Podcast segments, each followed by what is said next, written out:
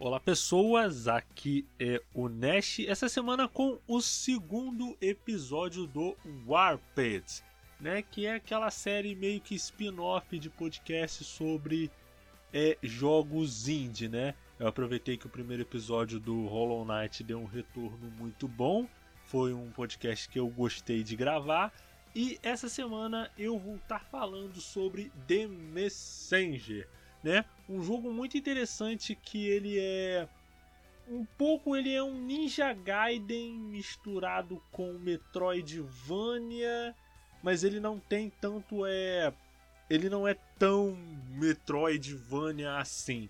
No decorrer do podcast eu vou estar falando sobre né? Que no caso, é, o Warped é uma série de podcasts um pouco menor, de mais ou menos de 20 a 30 minutos, que eu vou estar falando sobre jogos indie. E essa semana vamos de The Messenger.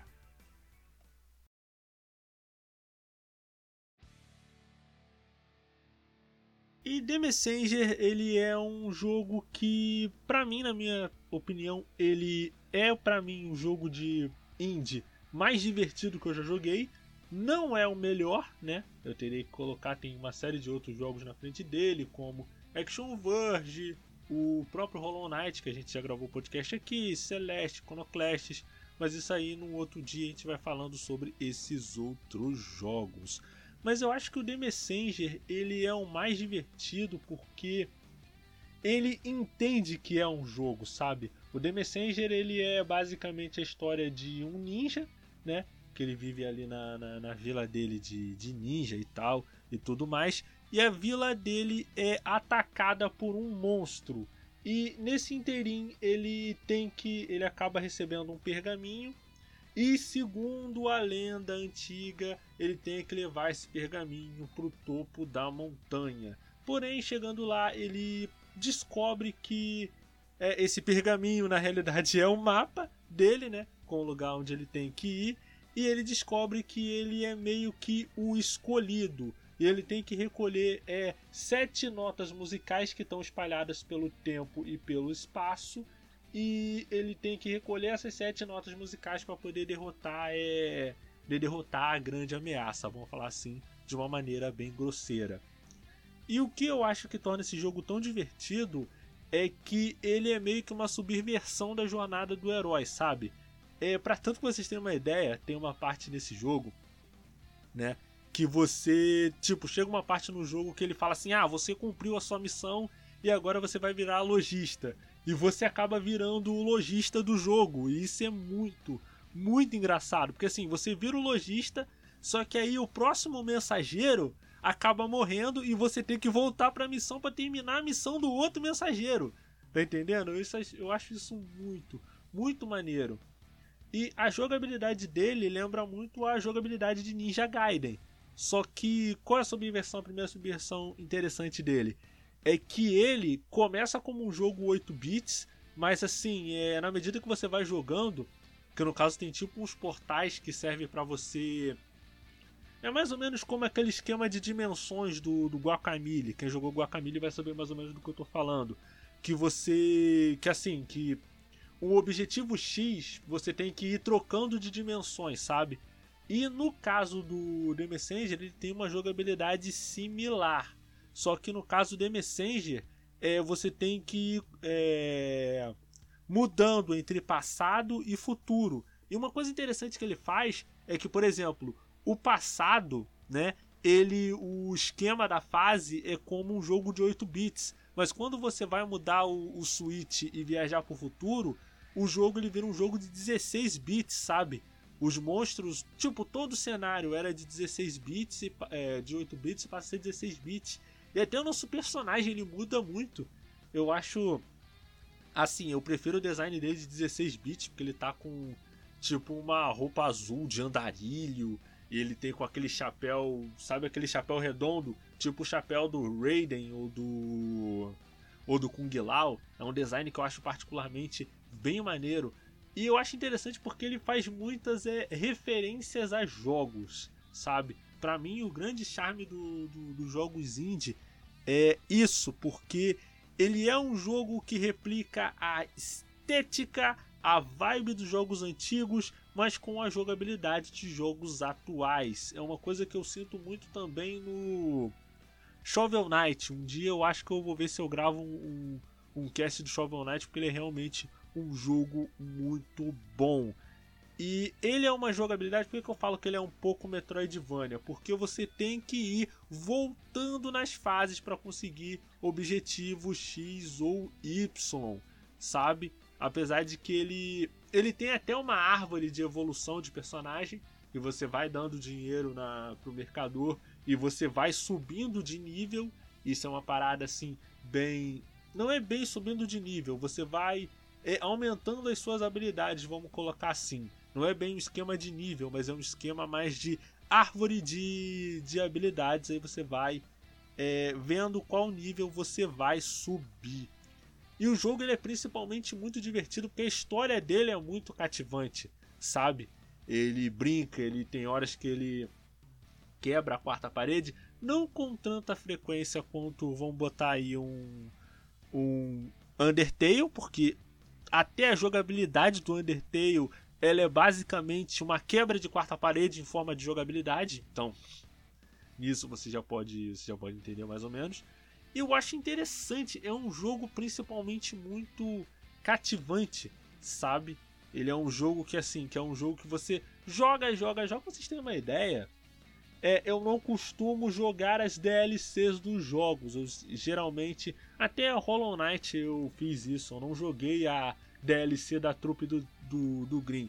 Quer dizer, eu até ativei a DLC da trupe, da trupe do Green, mas foi mais para fazer uma subquest que eu tava fazendo lá, né? Que para você tem um NPC na trupe do Green lá do Hollow Knight que consegue transformar os amuletos quebráveis em inquebráveis. Então eu ativei a, a DLC da trupe do Green para poder é, para poder estar tá tendo acesso a esse NPC.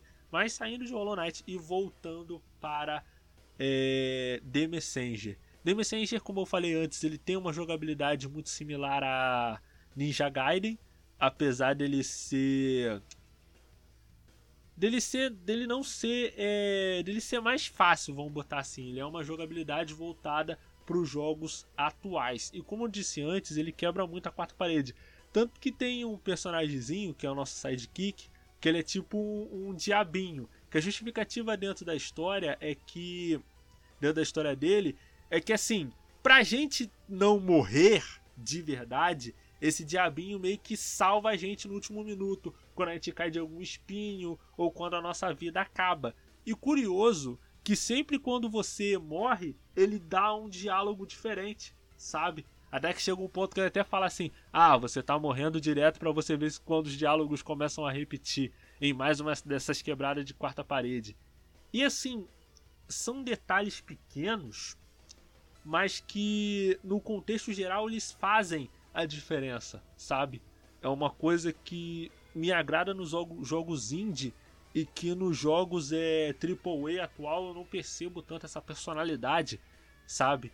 que como os jogos é, AAA eles estão muito preocupados com o gráfico, é, a jogabilidade deles eu acho que não tem tanta personalidade assim, sabe? Eu sei que eu posso estar sendo um pouco generalista demais, tá botando às vezes jogos que são muito bons como God of War, The Last of Us, dentro desse é, dentro desse saco.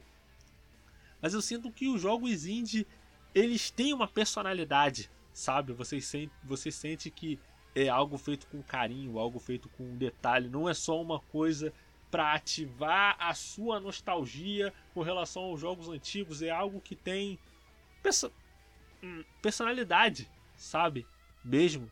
E é o que torna esse Game Messenger tão bom, ao mesmo tempo que ele replica o, a estética, a vibe de vamos botar em um jogo como Ninja Gaiden, ele também tem coisas da jogabilidade dele mesmo. Por exemplo, é, que é uma mecânica muito, muito boa desse jogo, é que quando você bate, por exemplo, você tem o seu pulo normal. E só que quando você bate num personagem, vamos dizer que você bata num personagem no meio do ar, você ganha a possibilidade de dar um pulo extra. E isso é muito usado dentro do jogo para você subir ou descer plataformas, sabe? Você às vezes precisa é, precisa subir uma plataforma, aí você tem que ir quicando, tum, tum, tum, tum. E eu acho isso é muito interessante, muito legal mesmo. Fora é, as boss battle que são muito, muito maneiras, elas são muito interessantes mesmo, sabe? Eu acho que a minha favorita não é a última não. É que você tem que enfrentar um, é, tipo enfrentar um morcego, sabe? Que no caso é tipo uma criatura lá que você tem que ir mudando do passado pro pro presente e do presente pro passado, passado pro não é nem do passado do presente pro passado, é mais do presente pro futuro, né? Que no caso ele tá indo pro futuro é, distópico e, e, tudo mais. Aí ele vai variando, tem a parte que você monta no dinossauro, aí ele vira meio que um jogo de shooter. Ele é principalmente ele não é um jogo muito grande. Eu diria que ele tem umas, umas 4 ou 6 horas de gameplay, mas são 4 ou 6 horas de gameplay muito boas e muito divertidas de verdade, sabe? É muito bom mesmo. Eu sugiro que se você é possível, se você puder comprar, você compra porque ele é realmente um jogo muito bom, sabe? Ele em nenhum momento fica é, cansativo ou, ou maçante ou, ou, algo do tipo. Ele está sempre te apresentando é, ou alguma dificuldade é, ou alguma parada é, interessante no quesito de gameplay ou na história que é muito divertida, sabe? Eu sugiro que você realmente não pule o, os diálogos, porque são as partes de, de. Porque esse jogo não tem bem cut, cutscenes. Ele. O diálogo deles é, é, ele é mais diálogo do personagem falando mesmo, sabe? E, mas assim, do ponto de vista de vamos botar aí é, do Hollow Knight, que você falar com os personagens é importante, porque eles vão te dar pistas do que você tem que fazer, ou vão te dar detalhes da lore. Eu acho que é interessante você não pular os diálogos do The Messenger, porque são diálogos muito divertidos, de verdade. The Messenger, ele é uma história muito divertida, mesmo, sabe? Eu acho é, interessante todo o universo que eles construíram, que é um universo bem diferente, sabe? Que é um é, tipo um universo baseado em toda essa é um universo baseado é, na na lenda do herói, vamos botar assim, né? Na jornada do herói mesmo, sabe? Toda a história ela é focada nisso, sabe? Tanto que tem esse grande grupo que são os monges lá com os roupões azuis, que eles eram antigos mensageiros, né? Que no caso tem toda essa história de que ah, eles estão lutando contra as forças das trevas há 4 mil anos. E assim, como os mensageiros eles vão envelhecendo e morrendo, eles precisavam criar tipo uma organização que servisse de suporte para os próximos mensageiros, sabe? Para os próximos heróis. E para tanto que tem aquela parada que eu falei para vocês antes que o nosso personagem ele vira um mercador, só que aí acontece um problema porque o próximo mensageiro acaba morrendo, aí ele tem que pegar e continuar a missão desse mensageiro que morreu. Eu acho isso muito interessante eu acho que assim, é uma coisa que jogos é AAA, eles não têm tanta essa brincadeira com o fato dele ser um jogo, sabe? Eu acho que os jogos indie nesse ponto eles fazem o caminho oposto aos, do, aos dos jogos mais atuais, sabe? Em vez de ser uma coisa que tenta ser uma experiência tão imersiva que você parece que não está jogando um jogo, parece que você está assistindo um filme interativo. Os jogos indie, pelo menos no meu entender, eles vão na direção oposta, no sentido dele entender que é um jogo e usar todas as vantagens de ser um jogo a seu favor. Pelo menos essa é uma noção que eu tenho. Eu acho isso muito interessante. O Guacamole também faz isso, sabe? Mas eu acho que o Guacamole ele faz isso, mas é mais naquele sentido de ah, vou fazer uma referência a por exemplo, o Guacamole, que provavelmente vai ser o próximo podcast que eu vou gravar, ele tem uma referência muito maneira a Super Mario, sabe? A Super Mario, a Metroid, a Castlevania, mas não sai muito disso. Agora, The Messenger, ele usa o fato de que ele é um jogo e de que ele está quebrando a quarta parede direto é dentro do gameplay. Eu não vou dizer aqui que ele faz isso de maneira tão é tão eu diria tão tão refinada quanto o Undertale, mas Undertale já é uma coisa completamente fora do da curva. Ele é um jogo que usou da quebra da quarta parede como elemento de gameplay. Eu acho que o que torna o Undertale esse jogo tão genial é muito isso. Mas o The Messenger ele faz uma parada muito interessante, sabe? Dentro do que ele dele se entender como jogo e a partir dele é, contar a sua história, sabe?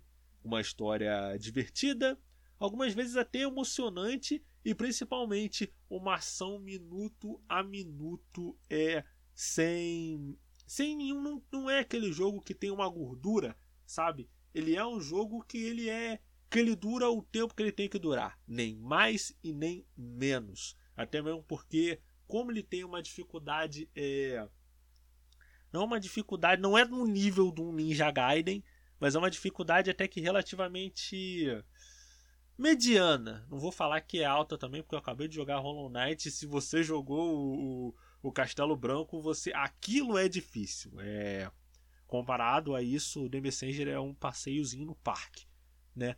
Mas ele é interessante, sabe? Ele tem uma jogabilidade ali interessante, intrigante. Você fica ansioso para saber o que vai acontecer em seguida, sabe? É um jogo que você realmente se importa com a história, sabe? É uma história divertida e principalmente muito cativante. O defeito que eu teria para falar do The Messenger é que, é, em termos de, de jogabilidade, né? Ele não, eu acho que ele não te dá tanta escolha assim de, de, de, jogabilidade. Eu entendo que é porque ele é um jogo mais plataforma do que propriamente Metroidvania. Então você vai chegar num ponto que você vai evoluir todos os pontos, você vai ter todas as habilidades, certo? Mas aí geralmente é uma coisa que você vai usar só aquilo. Não é como, por exemplo, por exemplo, Action Verge, que Action Verge você vai liberando várias armas e cada inimigo diferente vai te exigir uma estratégia diferente para você lidar com ele. Sabe, eu sinto que pelo menos o The Messenger ele nesse sentido ele é um pouquinho limitado, mas eu entendo por quê, porque ele é uma homenagem ao Ninja Gaiden. O Ninja Gaiden, se eu não me engano, ele não tinha é, tantas opções nesse nesse sentido aí. Mas de qualquer jeito, ele é um jogo interessante com personagens muito muito interessantes, né? O, não só o, os personagens do lado do protagonista, até os vilões até os vilões têm muito carisma. Eu lembro que tem até uma boss battle que você luta lá, acho que é até um cara do fantasma de cristal lá, que quando você vai chegar nele para lutar e você vence ele, ele fala: "Cara, por que, que você bateu em mim, cara? Eu não tava fazendo nada". Tá ligado? E você tipo, foi uma boss battle, você lutou, quase morreu para chegar lá e descobrir que foi uma coisa completamente dane tá ligado? É um detalhe pequeno, mas que torna o jogo com a personalidade própria dele, sabe? Que torna o, o jogo verdadeiramente é verdadeiramente interessante. Então eu sugiro que se você puder, se o The Messenger tiver em promoção ou se você tiver dinheiro para comprar o The Messenger, compre o The Messenger. Se eu não me engano, se ele ainda tiver na Steam, ele já deve vir com o jogo base, mas a DLC que se eu não me engano é o Picnic Panic, que no caso você vai lá para outro universo e você tem que é, é, tipo num, essa DLC é tipo numa praia, aí você tem que descobrir os planos de um dos de um dos capangas do mal lá que teve acesso a um, a um poder novo. Eu acho que possivelmente deve, deve ter lançado uma outra DLC, porque se eu não me engano, o final da DLC do Picnic Panic dava a entender que o jogo talvez continuasse, então acho que talvez tenha uma outra DLC. Não tenho muita certeza, mas aí vai a minha recomendação pro The Messenger. É, espero que vocês tenham gostado desse podcast. É só lembrando que nós lançamos episódios todas as quartas-feiras ao meio-dia e todas as segundas-feiras nós lançamos vídeo lá no YouTube. É só você procurar Entre Mídias Podcast no YouTube e todas as sextas-feiras às 8 horas da noite em radiojhero.com.br. Você acessa lá que vão ter matérias de todo tipo: K-pop, é, J-rock, jogos, indicação de animes, notícias do mundo geek e tudo mais. Aqui é o Nash, tenha uma vida longa e próspera. Até a próxima.